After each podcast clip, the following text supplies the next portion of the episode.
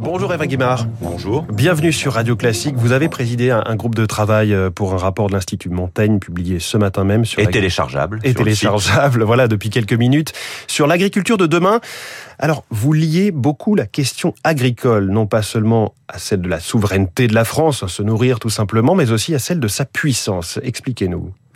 Ben, Je pense que l'alimentation, l'agriculture sont devenus des, sujets qui passionnent tous les Français, ce qui n'était pas le cas il y a 10 ou 15 ans, que nous avons des échéances présidentielles et législatives euh, l'année prochaine, et qu'il faut faire de la France un grand pays euh, pour une agriculture durable et une alimentation de, de qualité, ce qui est déjà le cas euh, grandement, mais nous avons beaucoup de défis à relever. Notre balance commerciale s'est érodée ces dernières années, elle a diminué d'un tiers. Pour certains produits, nous sommes même déficitaires vis-à-vis de nos partenaires euh, européens.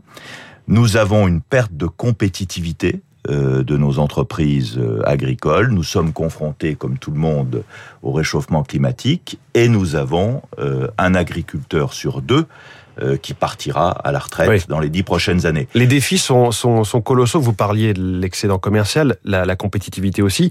Difficile notamment de dégager de la valeur quand il y a en permanence cette euh, tension entre agriculteurs, industriels et grande distribution.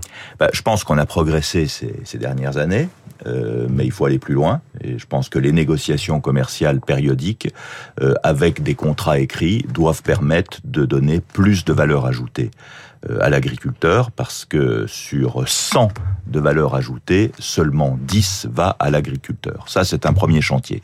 Il y a un deuxième chantier qui est de diversifier les revenus de- des agriculteurs, notamment par ce qu'on appelle l'énergiculture. On pense notamment à la méthanisation, à la pose de panneaux solaires euh, sur les bâtiments euh, agricoles, euh, à l'insertion plus importante de biocarburants.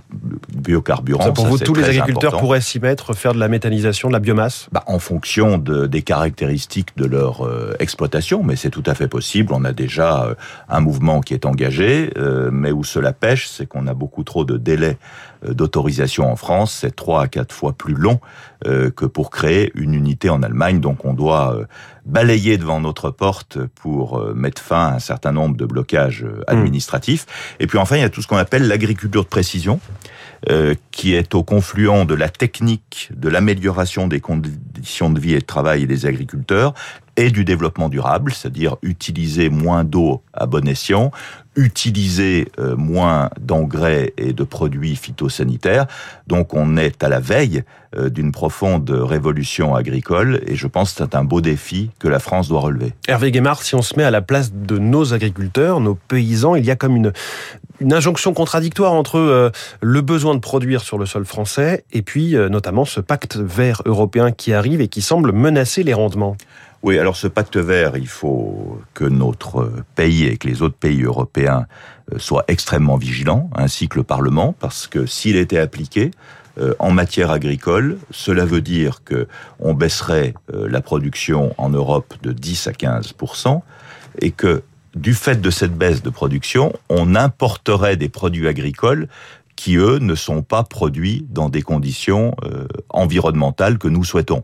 C'est d'ailleurs déjà le euh, cas. C'est d'ailleurs déjà le cas. Donc nous proposons dans ce rapport que la présidence française de l'Union européenne au premier semestre 2022 mette cette question sur la table, qu'on arrête d'importer en Europe des produits agricoles qui ne respectent pas les éco-règles que nous nous Oui. sommes nous-mêmes fixées. Alors vous listez donc euh, six chantiers, vous avez commencé à les évoquer, agriculture de précision, euh, la valeur, euh, euh, évidemment tout ce qui est environnemental. Ce n'est que au, au chantier numéro 6 que vous incluez les consommateurs quand vous évoquez l'alimentation durable, la lutte contre le gaspillage, le renforcement de la transparence alimentaire par les étiquetages. Est-ce que le rôle du consommateur, il ne devrait pas être à la base de tout cela? De toute façon, ces chantiers ne sont pas, ils doivent être faits en même temps, comme dirait le président de la République. Il n'y a pas de hiérarchie dans les chantiers, donc euh, oubliez la numérotation. Il est bien évident que le consommateur est déterminant pour l'avenir de l'agriculture française. C'est d'ailleurs ces tendances de consommation euh, qui développent le bio euh, énormément qui développe les circuits courts, euh, les AMAP, euh, les approvisionnements de, de proximité, et c'est bien évidemment euh, le consommateur qui détient la clé.